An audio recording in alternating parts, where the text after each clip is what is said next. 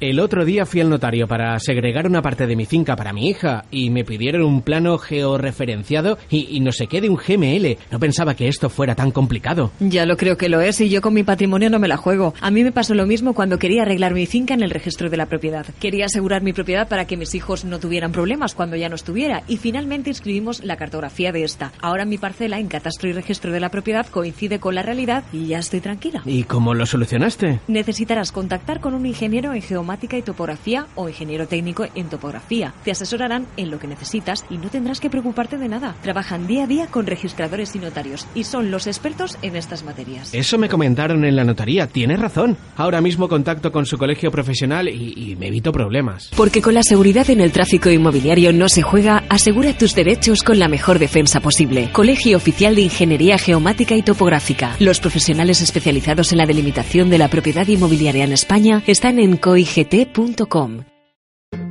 ¿Estudiaste ingeniería en geomática y topografía? Ahora te incorporas al mundo profesional. Te unes a un gran número de compañeros de profesión. Te interesa colegiarte porque tu colegio te protege, tu colegio te orienta en tu futuro profesional, tu colegio te ayuda en la búsqueda de empleo, tu colegio te conecta con otros profesionales y empresas, tu colegio te ayuda en tu formación continua. Tu colegio te ofrece convenios, seguros, descuentos y mucho más. Y la colegiación es obligatoria en España para cualquier tipo de ejercicio. Cuantos más seamos, mejor podremos defender tus derechos.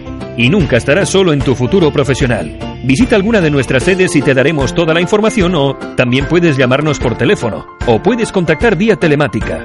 Incluso si te encuentras expatriado te interesa colegiarte.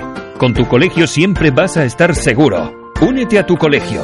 Aprovecha la colegiación gratuita en los dos primeros años como egresado. Y si aún eres estudiante también puedes precolegiarte de forma 100% gratuita. Ilustre Colegio Oficial de Ingeniería Geomática y Topográfica. www.coigt.com ¿Tiene problemas con sus propiedades urbanas y rústicas? ¿La información en catastro y registro de la propiedad no concuerda con la realidad? ¿Necesita un plano topográfico georreferenciado? Colegio Oficial de Ingeniería Geomática y Topográfica. Los profesionales especializados en la delimitación de la propiedad inmobiliaria en España están en coigt.com. Colegiados en la tarde. Cada semana la actualidad de un colegio oficial, su trabajo, retos, todas las cuestiones que interesan a los profesionales y a la sociedad en Colegiados. Cope Comunidad Valenciana. Estar informado.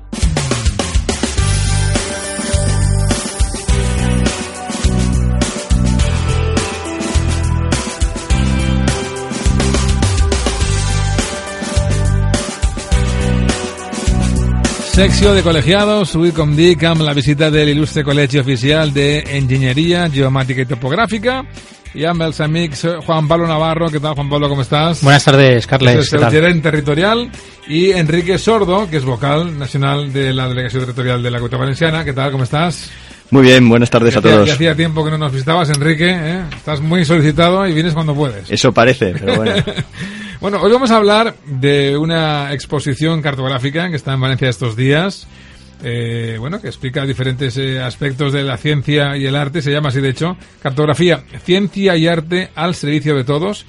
Cuéntame un poco de qué va esto, eh, Juan Pablo, porque tenemos un invitado telefónico, ¿verdad? Sí, es una exposición eh, que, que, de los fondos de, del Archivo Cartográfico y Estudios Geográficos del Centro Geográfico del Ejército de Tierra, uh -huh. que está expuesta hasta final de semana en Capitanía General. Ah, qué bien, muy bien. Y bueno, hoy contamos con Luis Antonio Magallanes Pernás, que es el director técnico de, del archivo y es el comisario de la exposición.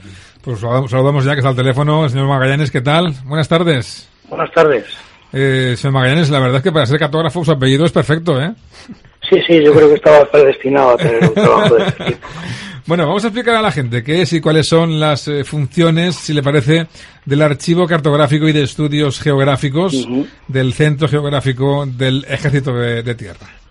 Sí, es un nombre largo, largo, quizá, ¿no? sí, pero bueno.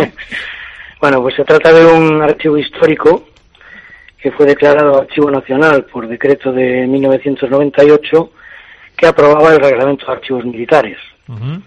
En mi opinión, que quizá no sea muy objetiva al ser su director técnico, sí. es el archivo cartográfico más importante de los que gestiona el Ministerio de Defensa. Caray. ¿Y este archivo con, con qué fondos se cuenta? Si es tan importante. Bueno, el, el archivo cuenta con, con un fondo de 290 atlas Sí. y 14.260 mapas y planos por hojas sueltas, ambos anteriores al siglo XX. Por independencia de esta documentación cartográfica, el archivo cuenta además con un fondo de unas mil memorias de temática militar muy variada y 3.000 itinerarios gráficos y descriptivos de todo el mundo, principalmente de España, América, Filipinas y Marruecos. Caray. Debe La ser... procedencia de los fondos Sí. eh, tiene una doble procedencia, por una parte una, una procedencia institucional del Cuerpo de Ingenieros Militares y por otra del Cuerpo de Estado Mayor del Ejército que se crea eh, el primero en 1711 y el segundo en 1810. Aparte de esto, el depósito de la guerra en 1902 adquiere una colección particular de Manuel Rico y Sinovas, que era doctor en Medicina y Ciencias Físicas, y un año más tarde, en 1903, la colección de Francisco Coello de Portugal, uno de nuestros más ilustres cartógrafos del siglo XIX, y que fue autor del Atlas Geográfico, Histórico y Estadístico de España y sus posesiones de ultramar, en colaboración con el célebre Pascual Madoc. De manera que esta doble procedencia institucional y por adquisición convierten a nuestro archivo en un centro de referencia para el estudio de la historia de la cartografía, tanto en su vertiente militar como, como civil. La verdad es que resulta apasionante y a mí me sorprende mucho. Claro, hoy en día los eh, cartógrafos eh, contáis con unas herramientas eh, muy precisas para prácticamente, bueno, pues ajustar al milímetro. Pero lo sorprendente es que en estas épocas pasadas, sin eh, tanto, tanta herramienta, también tuvieran esa capacidad de ser realmente precisos en, en muchísimos casos.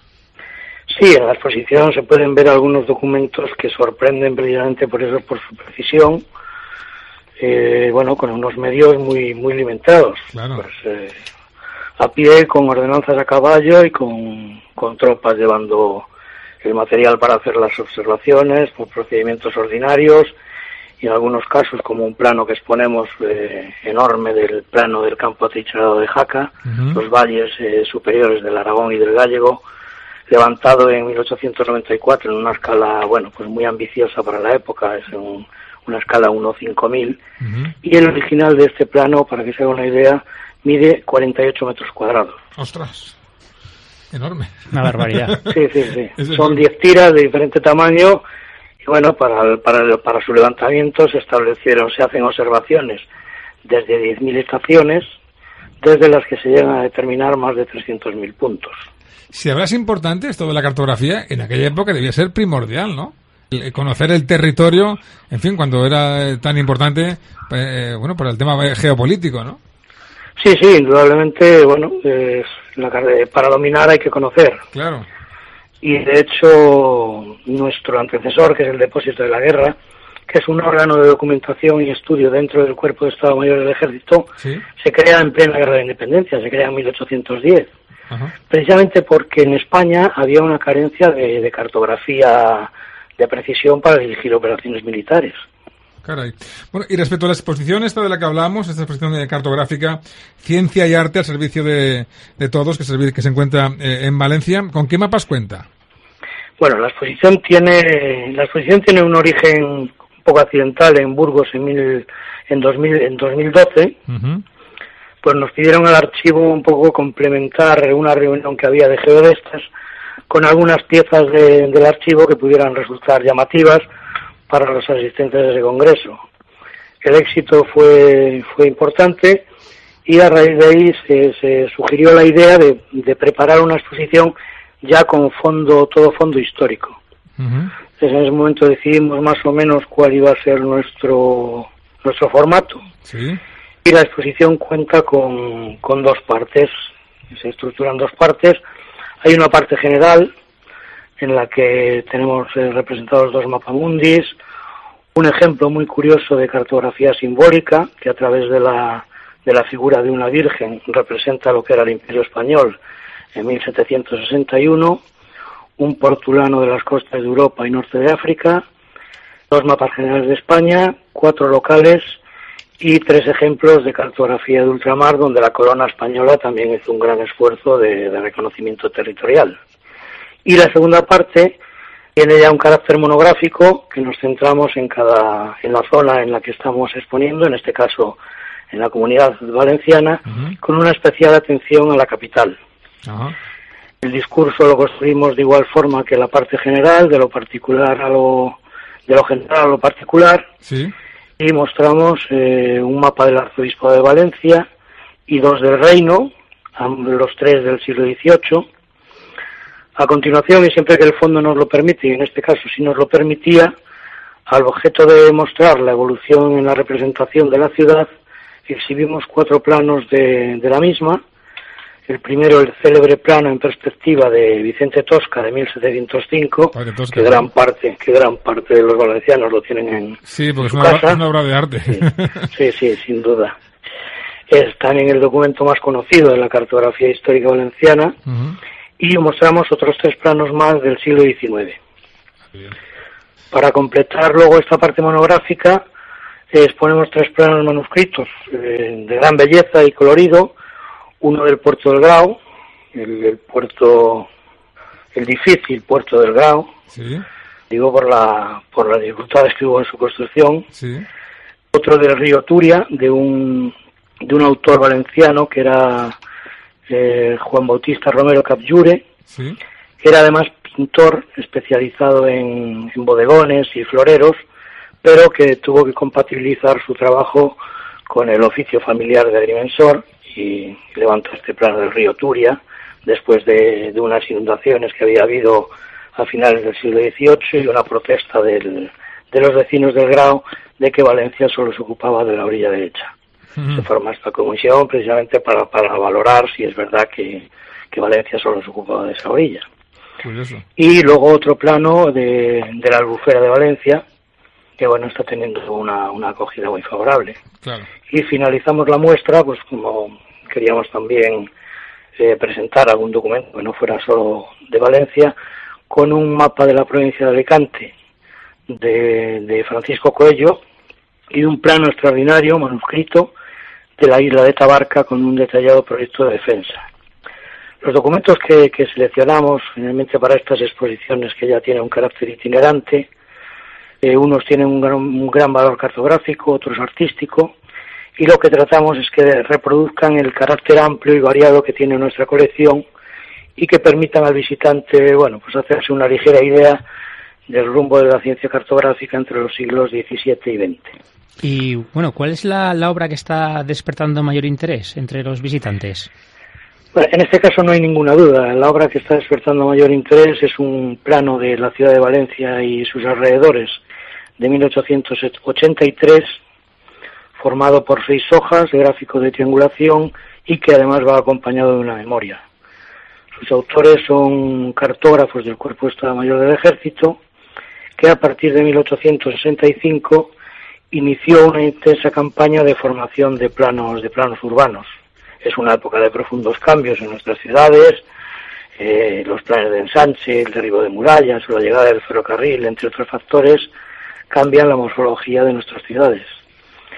Estos planos representaban la ciudad y los alrededores en un radio variable de unos 10, de unos 7 a 10 kilómetros, que en el caso de Valencia se amplía a 14 para no dejar fuera accidentes que eran notables o que se podían tener en cuenta en cualquier operación de tipo militar.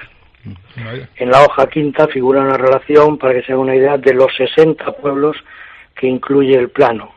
Es un plano de una gran riqueza cromática, que nos presenta la huerta como un hermoso vergel, las zonas de secano, los arrozales, la red de acequias y en el que además podemos apreciar las infraestructuras que conectaban la ciudad con el Real y Pueblo Nuevo del Mar. Es un mapa muy intuitivo, el color en este caso pues facilita mucho la percepción de la realidad y claramente se ven diferenciadas todas las todas las zonas y la riqueza de la, de la huerta valenciana fundamentalmente. Bueno, pues nada, eh, bueno, en primer lugar eh, agradecer a don Luis la explicación tan detallada que nos ha hecho. Yo casualmente fue, sin saber que iba a venir hoy aquí a la radio, fui a visitar la, exposición ayer por la mañana. hay que decir que está en Capitanía General, que no sé si lo hemos dicho al en Capitanía General. Sí, está en Capitanía General, estamos hasta el domingo día 14, en horario de, de 10 de la mañana a 2. Sí. Y, bueno, eh, Pues yo lo único decir que, bueno, el último plano que estaba hablando don Luis de él, de la de Valencia, a mí me impresionó porque sale, por ejemplo, eh, Ruzafa, sale separado de Valencia. Ah, claro. O sea, todo lo que es, es, es, impresionante. No solo ese, sino todos los demás. Eh, vaya, el de Jaca, ver la, la tira aquella, mm, es que tiene un trabajo aquello y es, es, es impresionante. Y, los, y otros Sí, como... la verdad, es que impresiona. Y, y bueno, hay otro plano urbano que también está llamando mucho la atención, que es un plano que, que es de la Guerra de Independencia de 1811, de un ingeniero militar, y en el que aparte del, del, del recinto amurallado tradicional, aparecen todas las fortificaciones que se hicieron en los puentes eh, sobre el Turia. Ya una vez que la, la había recibido dos invasiones, ya solamente estaban esperando la tercera. Pero aparece una línea de circunvalación, que es una fortificación proyectada eh, para defender la ciudad en la parte que no lindaba con el río. Algo que desconocían muchos, muchos valencianos y que está precisamente por eso llamando la atención. Y otro detalle que, que me gustaría resaltar de este plano es que aparece el espacio que ocupaba el, el Palacio Real, que había Ah, sido derruido justamente un año antes. Muy curioso y muy interesante. Pues, eh, don Luis Antonio Magallanes, ha sido un placer. Eh, gracias por esta explicación de, tan estupenda eh, sobre esta exposición y quien la quiera disfrutar, que se dé aire, que se dé prisa, porque se acaba el día 14 y no tenemos ocasión quizás hasta dentro de un tiempo de poderla disfrutar. Muchas gracias. Gracias a ustedes por invitarme. Un saludo. Gracias. Gracias. Yo, vaya, eh, nada, simplemente animar a la gente que vaya a visitarla porque realmente, eh, aparte de que el entorno, que es el convento de Santo Domingo, que es donde está Capitanía, eh, bueno, es el Salón del Trono, que también es... Muy chulo de ver, es verdad, Sí, muy bonito, es y, precioso. Y bueno, eh, si te atrae la cartografía, mm, tanto por su dimensión eh, técnica de, de construcción como por su dimensión artística, porque Claro. lo ha comentado, lo se ha comentado, pues eh, nada, animar a que vayan y, y que... y Es también vean. muy bonito intentar descubrir eh, la zona, a lo mejor en la que tú vives, o la que conoces, o en la que tú has criado, eh, cómo era en aquellos momentos, Cómo si, ha ya, cambiado. si ya existía y cómo ha sido esa evolución. Y, y es muy curioso, ¿no? Eh, descubrir justamente esos rincones eh, de- desde hace unos eh, cuantos eh, años hasta ahora. ¿eh? Sí, yo jugué a eso. es que yo creo que todos llegamos allí y lo primero que buscas, ¿dónde está mi casa? Mi casa, no Casa, estaba tu bien, barrio, pero- claro, efectivamente. Depende, si vives en el centro es más fácil, si vives en la, en la periferia, pues seguramente ni, ni, ni existan, eh, lógicamente, ¿no? Bueno. era todo campo. Esta temporada podremos conocer más de cerca el uso de la geomática y la cartografía dentro del sector militar y en próximos programas, pues bueno, también vamos a tratar eh, conjunto con el Centro Geográfico del Ejército de Tierra, el Instituto Hidrográfico de la Marina y el Centro Cartográfico y Fotográfico de- del Ejército del Aire, ¿no? Ah, Con el muy fin bien. de, de ir conociendo un poco estas instituciones y, y el uso de la cartografía en, en cada uno de, de los ejércitos. Yo lo que me había impresionado es la cantidad de trabajo que hay allí. O sea, eso que me dedico al, al asunto, o sea, fue Sí, impresionante. un trabajo doble, ¿no? Est- Estos, estos eh, cartógrafos de la época. Primero, lógicamente, medir el espacio que quieren representar y luego la representación gráfica, es decir, el dibujo, dibujarlo, ¿no? Sí, eh, aparte de eso, también, eh, digamos, el interés, en este claro, eh, en este caso muy evidente, de lo como se comentaba, como comentaba don Luis, de, de que hay que conocer el terreno para dominarlo y tal, pero es cierto que necesita un impulso. La cartografía es un trabajo complicado, de mucho tiempo, y, y me admira ese impulso y esa capacidad de, Y lo que decía de decidir ¿no? importante. ¿Cómo medían de, de- de aquí hasta allá de la manera más eh, rudimentaria que no se puede imaginar? Bueno, pues Juan Pablo, tenemos más cosas de las que comentar hoy en el programa, ¿no? Vamos a comentar muy brevemente minutitos, sí. algunas noticias de actualidad. Eh, Vale. una, la primera referente a la eh, onceava convocatoria de los premios de cartografía y territorio Padre Tosca, Ah, que la Consejería de Vivienda, Obras Públicas y Vertebración del Territorio, a través del Instituto Cartográfico Valenciano, ha convocado este premio, eh, que va destinado a, a proyectos final de grado y proyectos final de máster eh, relacionados con la geomática, presentados en, en el pasado curso académico 2017-2018. Muy bien. Eh, las cuantías son importantes, eh, para grado 1.150 euros y 1.750 euros para trabajos final de máster. Los interesados se pueden presentar. ¿Qué Luego más? también tenemos eh, las jornadas internacionales GVSIC, que tendremos la, la próxima eh, eh, del 24 al 26 de octubre, que son unas jornadas gratuitas junto con talleres que para cualquier interesado, tanto profesional de la geomática como no, le recomendamos que vaya. Eh, para conocer de, de, cerca lo que es la cartografía y los sistemas de información geográficos. Y nada, y recordar que el colegio patrocina estas jornadas ah, y animamos también a que todo el mundo asista y participe. Oye, esta noticia que me, que me pones aquí me llama la atención. ¿Qué es esto de larga vida al mapa? Bueno, la cartografía inteligente se está convirtiendo en una herramienta masiva y útil para el uso cotidiano y sobre todo relacionado con el tema de las smart cities. Ahora mismo podríamos decir que hay varios actores principales en, lo que es la, eh, las smart cities y el uso de la cartografía digital inteligente, que son eh, tanto usuarios como generadores de cartografía, los ciudadanos, otros la administración, tanto central autonómica, provincial y local, proveedores públicos como MTE, eh, universidades, privados como Booking, Michelin, Here, Visa, incluso gigantes tecnológicos como Google o Apple. Pues bueno, eh, se está eh, intentando, pues cada vez todo es cada vez hay más datos que se pueden estar georreferenciados y, y mediante las tecnologías de la información, la inteligencia artificial, big data, incluso el futuro 5G, vamos a ver un gran avance en servicios, ¿no? Que ahí el mayor reto ya no solo es interconexionar todos esos sistemas, sino también que los usuarios, pues eh, también seamos smart citizens ¿no? Seamos ciudadanos inteligentes que, seamos capaces de, utilizar estos servicios. A mí me, da que cuanto, más inteligentes los, aparatos que tenemos, menos somos nosotros, ¿eh? Pero bueno.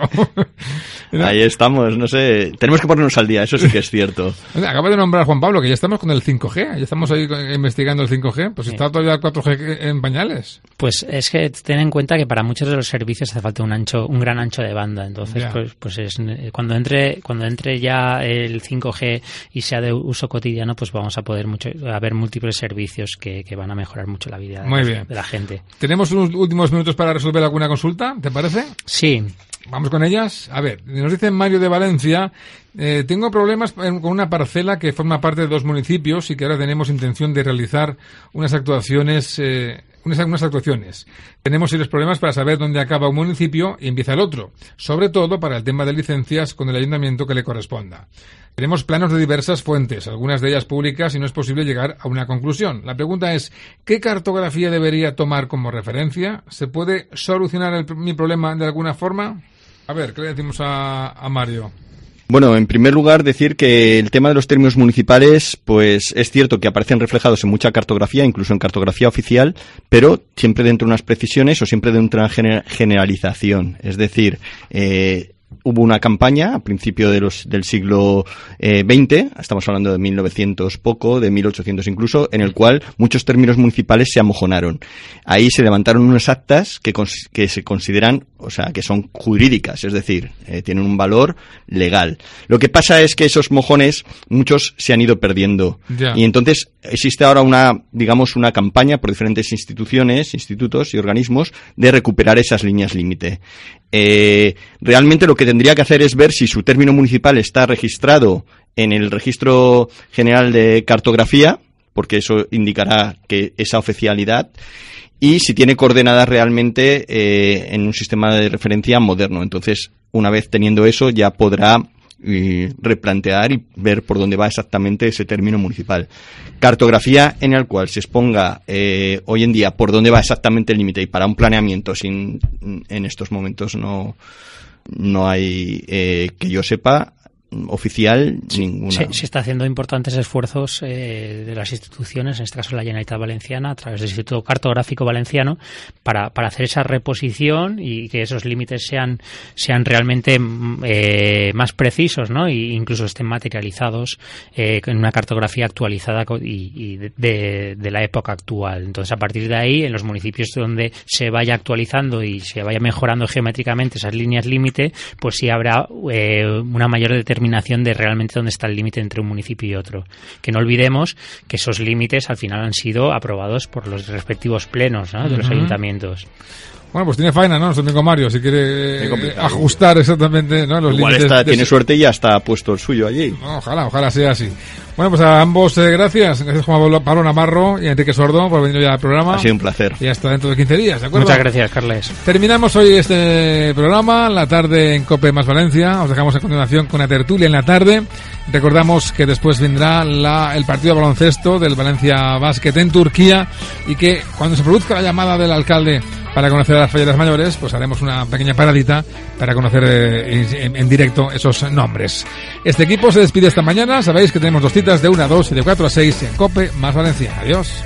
La tarde. COPE más Comunidad Valenciana. Estar informado. ¿Tiene problemas con sus propiedades urbanas y rústicas? ¿La información en catastro y registro de la propiedad no concuerda con la realidad? ¿Necesita un plano topográfico georreferenciado? Colegio Oficial de Ingeniería Geomática y Topográfica. Los profesionales especializados en la delimitación de la propiedad inmobiliaria en España están en coigt.com.